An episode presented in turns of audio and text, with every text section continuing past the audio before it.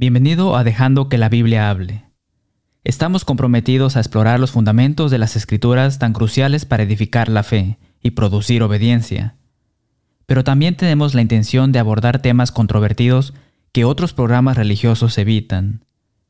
Nos esforzamos por reflejar el compromiso que el apóstol Pablo expresó a los ancianos de Éfeso en Hechos capítulo 20 versículo 27, porque no he rehuido anunciaros todo el consejo de Dios. ¿Realmente le importa a usted lo que Jesús soportó para pagar su deuda de pecado y redimir su alma? Si es así, apreciará nuestro estudio. Retomemos donde lo dejamos anteriormente con Pilato siendo indeciso. Él sabía que Jesús no era culpable de los cargos formulados por los principales sacerdotes, y lo había declarado públicamente ante la creciente multitud, pero luchó con qué hacer exactamente. Lucas proporciona información no registrada por otros escritores de los Evangelios. Una liberación fortuita del atasco político de Pilato parece presentarse, después de declarar su error a los principales sacerdotes y a la multitud. No he hallado en este hombre delito alguno. Leemos en Lucas capítulo 23, versículos 5 al 12. Pero ellos porfiaban diciendo, Alborota al pueblo, enseñando por toda Judea, comenzando desde Galilea hasta aquí. Entonces Pilato, oyendo decir Galilea, preguntó si el hombre era Galileo, y al saber que era de la jurisdicción de Herodes, le remitió a Herodes, que en aquellos días también estaba en Jerusalén. Herodes, viendo a Jesús, se alegró mucho porque hacía tiempo que deseaba verle, porque había oído de muchas cosas acerca de él, y esperaba verle hacer alguna señal. Y le hacía muchas preguntas, pero él nada le respondió y estaban los principales sacerdotes y los escribas acusándole con gran vehemencia. Entonces Herodes con sus soldados le menospreció y escarneció, vistiéndole de una ropa espléndida, y volvió a enviarle a Pilato. Y se hicieron amigos Pilato y Herodes aquel día, porque antes estaban enemistados entre sí. Esto probablemente indica que los fariseos mintieron cuando le advirtieron a Jesús Lucas capítulo 13 versículos 31 y 32, que Herodes, la zorra, como Jesús lo llamó, estaba tratando de matarlo. Aquí Jesús había sido entregado en manos con las autoridades, casi rogando por su muerte, y sin embargo, Herodes como Pilato se pasan la pelota. Quizás Herodes todavía estaba obsesionado por su participación involuntaria en la decapitación del primo de Jesús, es decir, de Juan el Bautista. Herodes estaba preocupado porque Juan el Bautista había regresado de entre los muertos como Jesús. Marcos capítulo 6, versículo 16. El último y débil intento de humor de Herodes involucró enviar a Jesús de regreso a Pilato con una ropa espléndida. Barnes dice que esta palabra espléndida indica una túnica blanca brillante, como la que usaban los reyes judíos. Volveremos a Pilato por condenar a los inocentes después de nuestro himno. El Pilato indeciso se enfrenta una vez más a hacer lo que es justo y liberar a Jesús, o violar la poca conciencia que le quedaba y ceder a las demandas de los judíos. Pilato se recompone y reflexiona sus músculos ante los judíos una vez más, afirmando en términos más delicados, están equivocados, supérenlo, y salgan de aquí. Él dice en Lucas capítulo 23 versículos 13 al 15, Me habéis presentado a éste como un hombre que perturba al pueblo, pero habiéndole interrogado yo delante de vosotros, no he hallado en este hombre delito alguno, de aquellos de que le acusáis. Su caso es un error. Otra oportunidad se le presenta a Pilato para liberarse de este nudo gordiano y permitir que los judíos se salven de la cara del mal que estaban a punto de realizar. Pilato tenía que estar pensando, si tan solo pudiera hacer que los judíos dejen de enfocarse en su frustración con Jesús y redigirlos a algo positivo, la concesión romana, en honor a la Pascua judía de liberar a un prisionero de su elección. Marcos capítulo 15 versículos 6 al 9.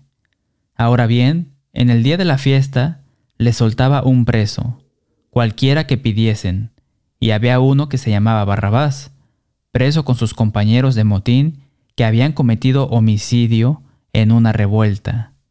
Y viniendo la multitud comenzó a pedir que hiciese como siempre les había hecho. Y Pilato le respondió diciendo, ¿Queréis que os suelte al rey de los judíos? Barrabás fue el prisionero judío más ofensivo que Pilato pudo encontrar. Este prisionero notorio, Mateo capítulo 27 versículos 16 y 17, era un asesino, ladrón, y como A.T. Robertson dice, de Marcos capítulo 15 versículo 7, líder de una insurrección o revolución probablemente contra Roma, y tan culpable del mismo crimen que trataron de aferrarse a Jesús, quien solo afirmaba ser rey en el sentido espiritual del reino espiritual. Barrabás era todo lo que los judíos acusaban a Jesús de ser y más. Solo en el caso de Barrabás, la evidencia en su contra fue abrumadora. Barrabás había sido encadenado con sus compañeros rebeldes, que habían cometido asesinato en la rebelión. No hay indicación de cuántos compañeros rebeldes, pero algunos eruditos sugieren que estos criminales pueden haber incluido a los dos crucificados con Jesús. Si es así, Barrabás puede haber sido destinado a la cruz del medio. Hay una coincidencia en el emparejamiento de Jesús y Barrabás. El nombre Barrabás significa literalmente hijo del Padre. Además, hay evidencia de que el primer nombre de Barrabás era Jesús, un nombre común en ese día. Pilato debe haber pensado que había resuelto su dificultad dándole esta lección. Lo vil contra lo virtuoso, ya sea Jesús Barrabás, hijo del Padre, o Jesús, el Hijo de Dios, que se llama el Cristo. Pilato estaba haciendo un fin alrededor de los principales sacerdotes y apelando al sentido común de la multitud. Marcos capítulo 15 versículo 10. Porque conocía que por envidia le habían entregado los principales sacerdotes. Continuó la batalla de ingenio entre Pilato y los principales sacerdotes.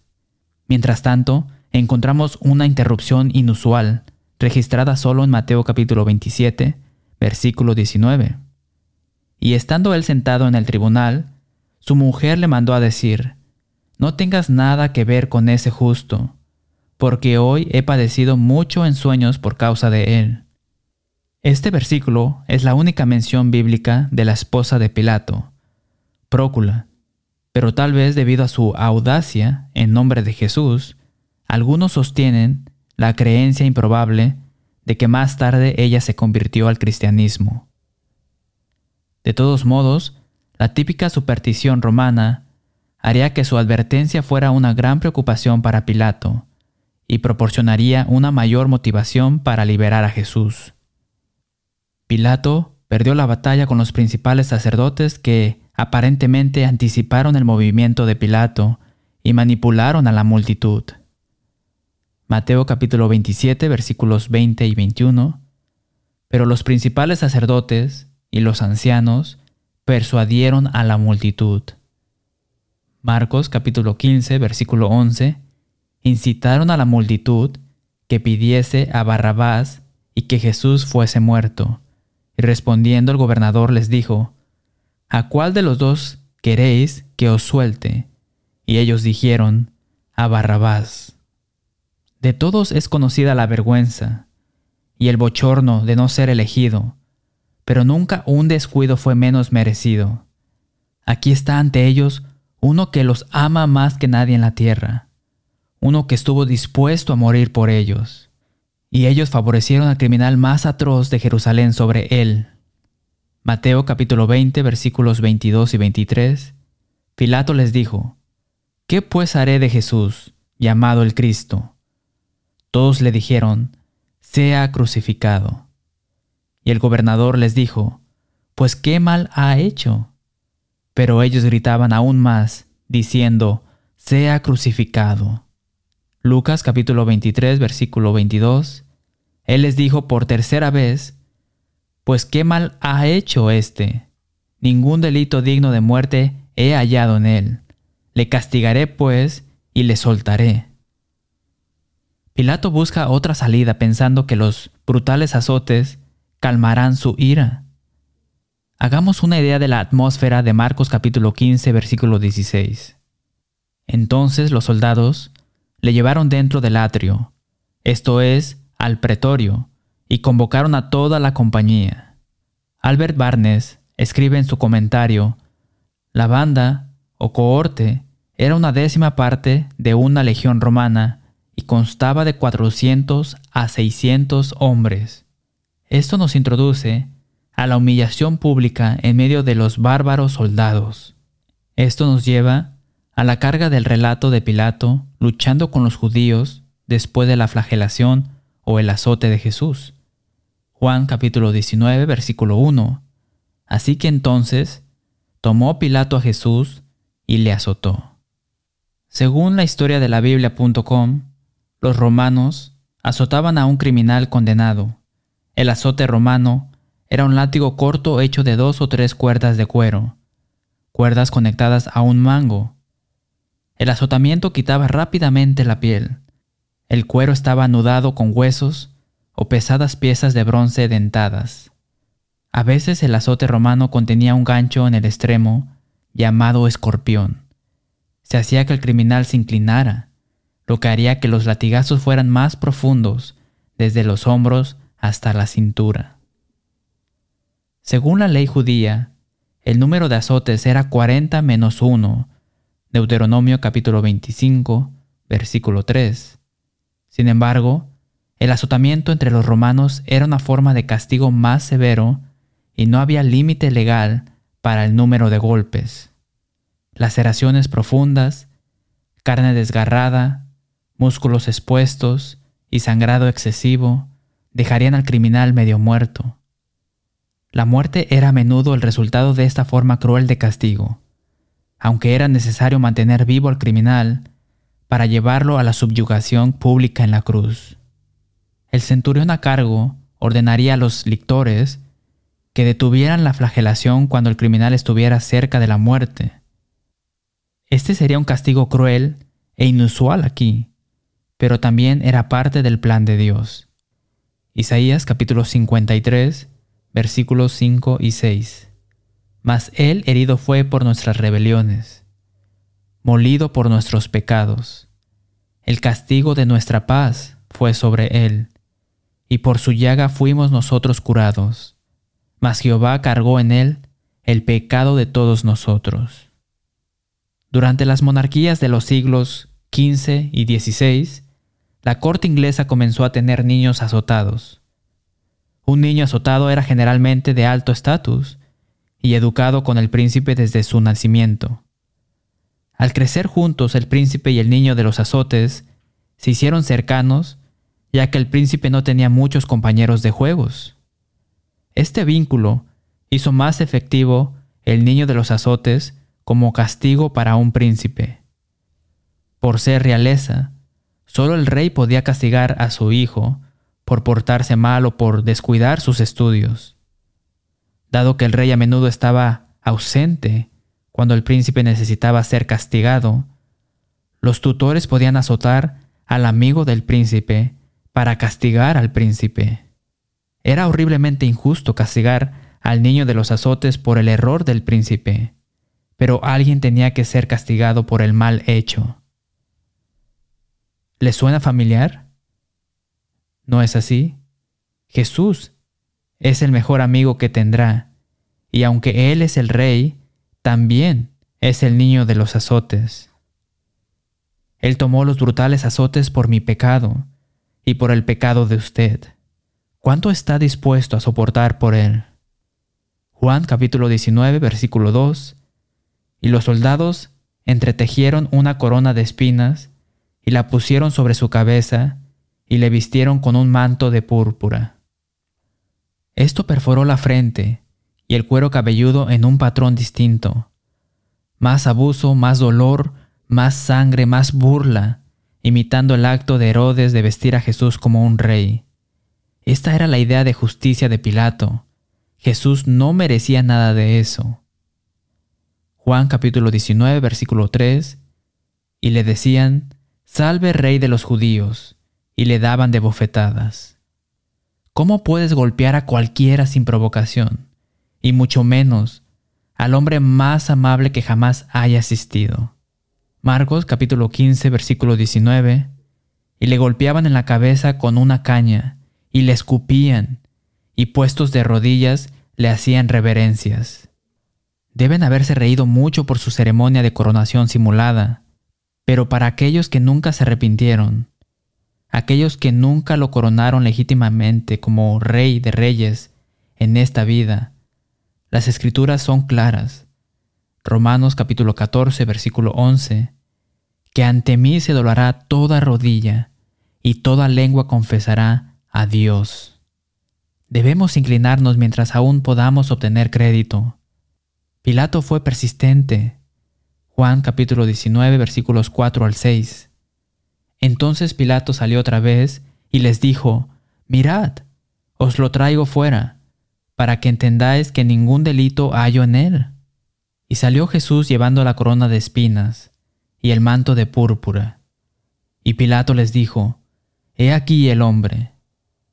Cuando le vieron, debieron haber volteado la cabeza con horror ante el desastre sangriento, satisfechos con la tortura desatada sobre su inocente enemigo. Pero no fue así. Los principales sacerdotes y los alguaciles dieron voces diciendo, Crucifícale, crucifícale. Estos judíos eran un grupo vicioso y sediento de sangre. Me acuerdo de la turba santurrona de Juan capítulo 8, que rodeaba como buitres dando vueltas sobre su presa a la mujer sorprendida en adulterio. Las decenas de miles de corderos sacrificados en Jerusalén esa misma semana no derramaron suficiente sangre para satisfacerlos tenían que tener la sangre de este cordero de dos piernas. Los escribas y fariseos en Juan capítulo 8 fueron convencidos por su conciencia cuando Jesús los desafió.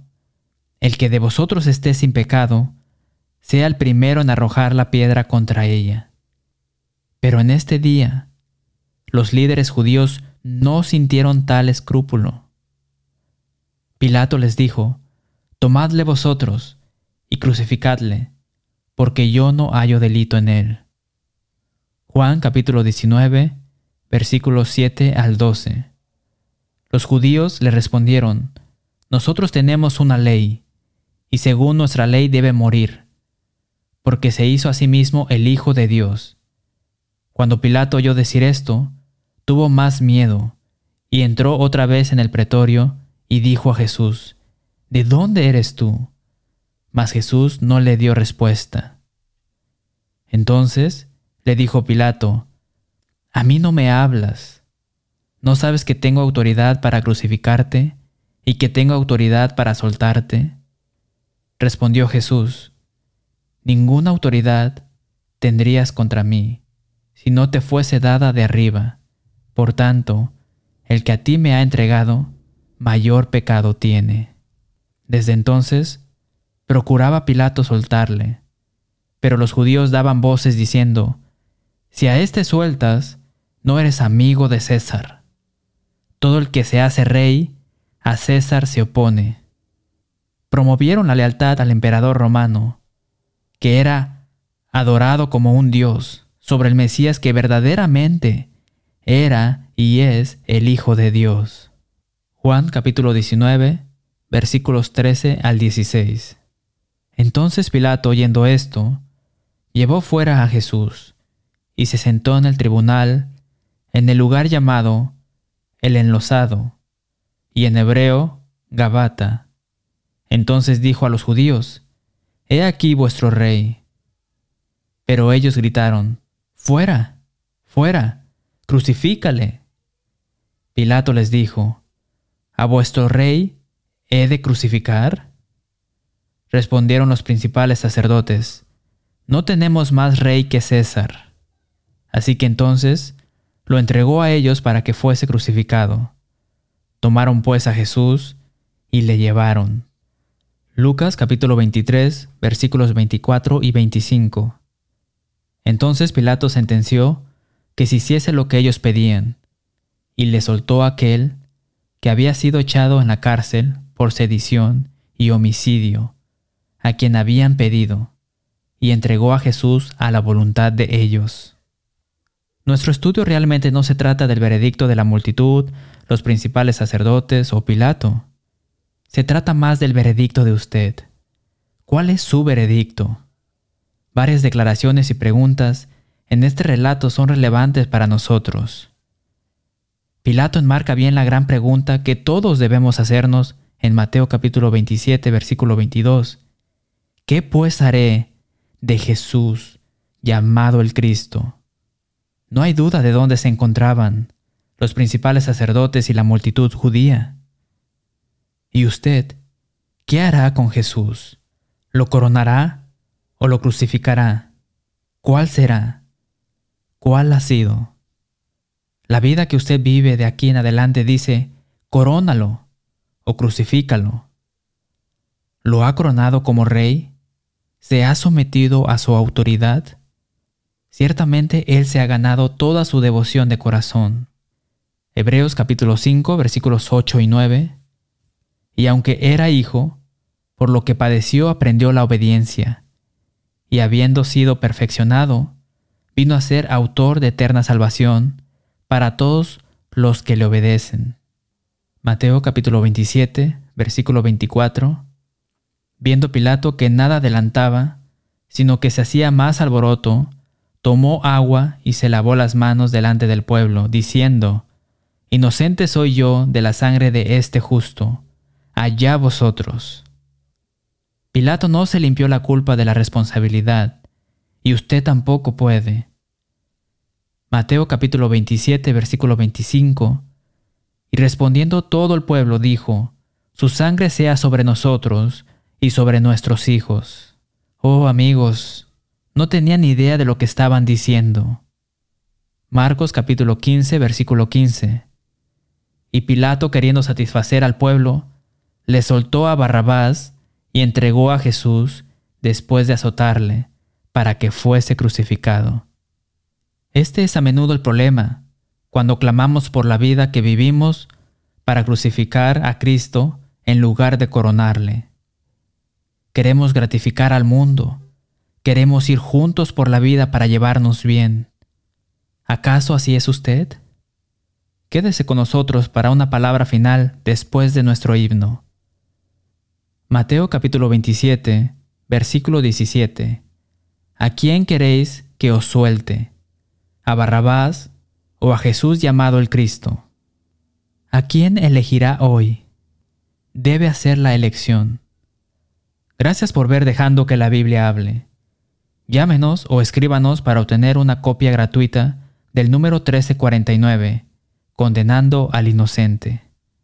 También ofrecemos nuestro boletín mensual gratuito. Visite letthebiblespeak.com para ver videos, escuchar audios o leer transcripciones del programa a su conveniencia. Finalmente hacemos eco del sentimiento del apóstol Pablo, cuando escribió en Romanos capítulo 16, versículo 16, os saludan todas las iglesias de Cristo. Hasta la próxima semana y que Dios les bendiga.